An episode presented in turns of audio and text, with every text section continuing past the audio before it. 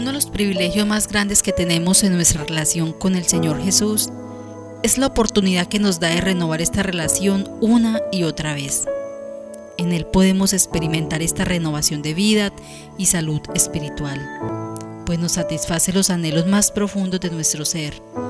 Haberle conocido a Él es saber que comenzamos a disfrutar de una relación y una amistad que nos lleva a niveles más altos de intimidad con nuestro Padre Celestial. Hoy te invitamos a que abramos nuestros corazones para recibir de su palabra. Hay algo muy importante y es la necesidad de tener en cuenta las directrices que nos indica, pues son para un vivir abundante con Dios. Puedo oír tu dulce voz llamando, estás llamando.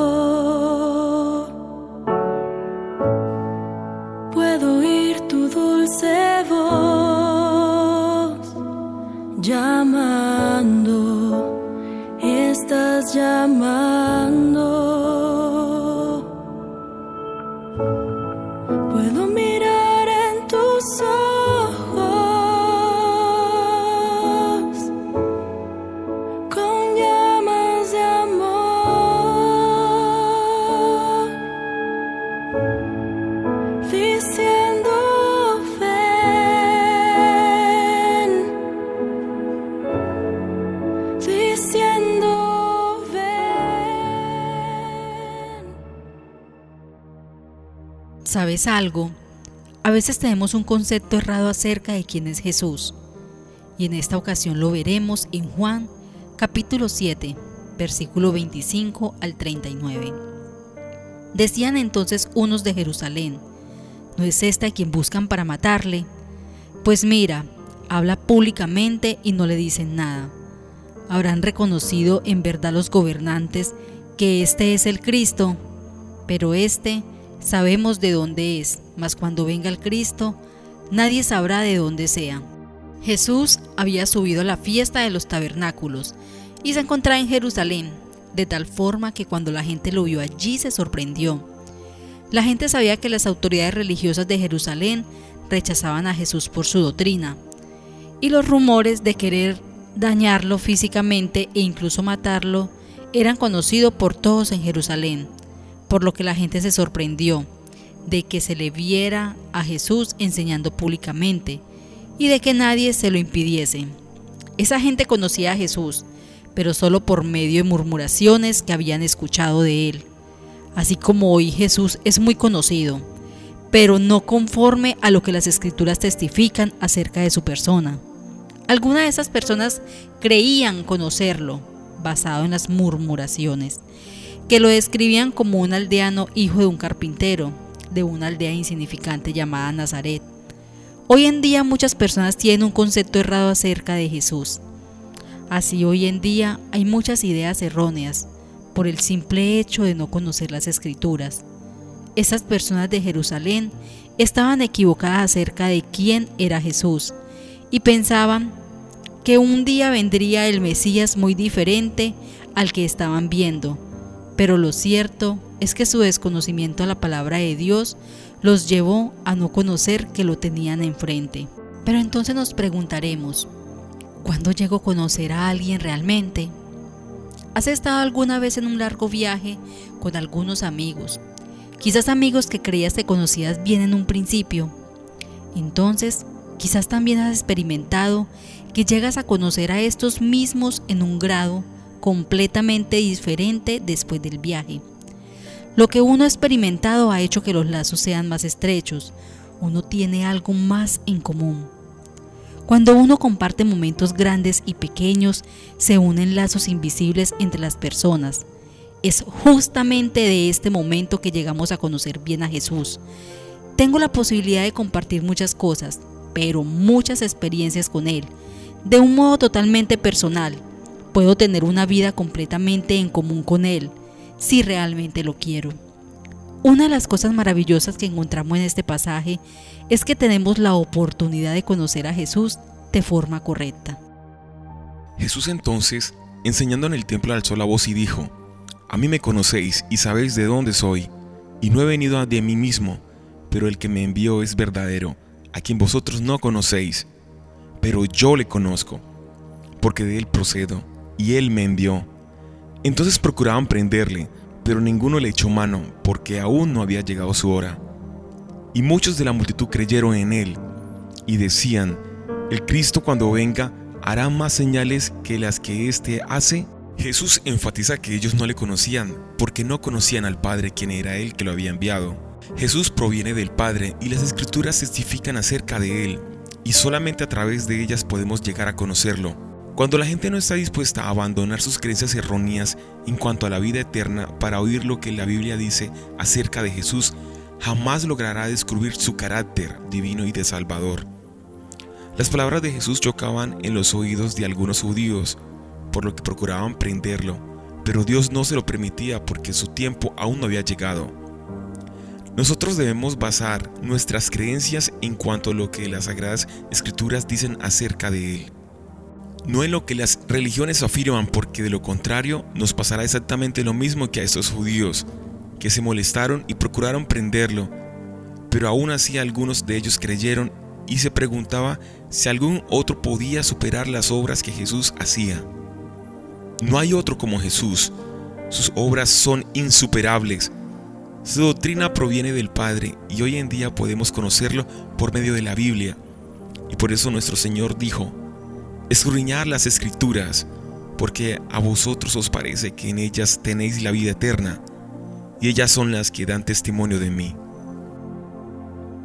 El profeta continúa diciendo en el versículo 37, En el último y gran día de la fiesta, Jesús se puso en pie y alzó la voz diciendo, Si alguno tiene sed, venga a mí y beba. El que cree en mí, como dice la Escritura, de su interior correrán ríos de agua viva. No basta solo con conocer a Jesús, sino también creer en Él y creerle implica. Creer en Jesús es querer conocerlo, porque creer en Jesús no es solamente afirmarlo, sino demostrarlo con hechos. Para conocer a Jesús debemos saber cómo piensa, cómo siente y qué espera de nosotros, y eso solo se hace a través de las Sagradas Escrituras. Creer en Jesús es seguirlo. A medida que lo conocemos, llega la convicción a nuestro corazón de cómo Él mismo lo afirma en la Biblia, él es el camino, la verdad y la vida. No solo para llegar al Padre, sino para alcanzar la vida eterna. Creer en Jesús es obedecerlo. Pero cuando comenzamos a seguirlo, decidimos obedecerlo, reconociendo la autoridad de su palabra y la importancia en adoptarla. Creer en Jesús es someternos a su santa voluntad. Al reconocer la autoridad de su palabra, adoptamos su filosofía como un nuevo estilo de vida, cambiando todos los malos hábitos del mundo por la nueva vida que solo Él puede ofrecernos, sometiéndonos completamente nuestra voluntad a la suya. Creer en Jesús es tener la seguridad de que si estamos dispuestos a permitirlo, Él puede cambiarnos, puede transformar nuestra vida y puede capacitarnos para vencer el pecado porque ya sabemos que sin santidad nadie podrá estar con Él en el cielo. Pero lo más importante de creer en Jesús es conocer todas sus promesas. Las promesas de Jesús son aquellas que nos garantizan, además de la vida eterna, una vida llena de abundancia aquí en la tierra y la certeza absoluta de que si actuamos en obediencia, Él será siempre fiel. Así que te pregunto hoy, ¿y tú realmente crees en Jesús como dicen las escrituras. Hoy te hacemos una invitación muy especial y es que te acerques a Jesús. Aprende a conocerlo y de esta manera tu fe y confianza en Él crecerá. Deposita todas tus cargas, todos esos procesos dolorosos de temor, preocupación, angustia y entrégalos a Jesús. Él ha prometido que nos sustentará. No dejes de disfrutar sanamente tu presente el día de hoy que Dios te ha regalado por los afanes del mañana. Ama, perdona y disfruta de los que te rodean. Dios te bendiga.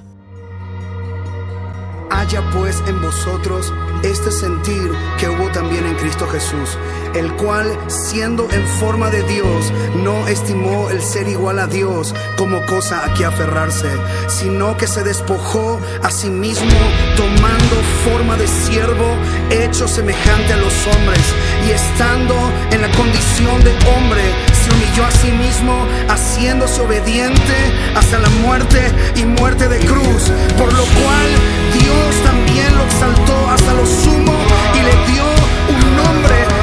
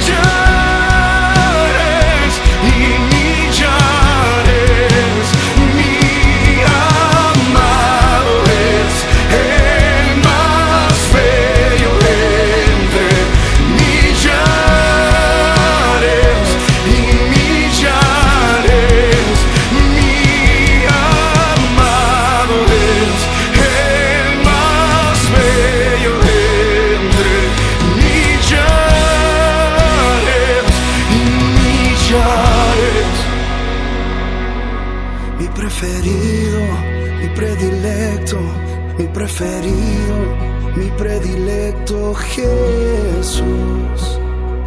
Jesús. Mi preferido, mi predilecto, mi preferido, mi predilecto Jesús.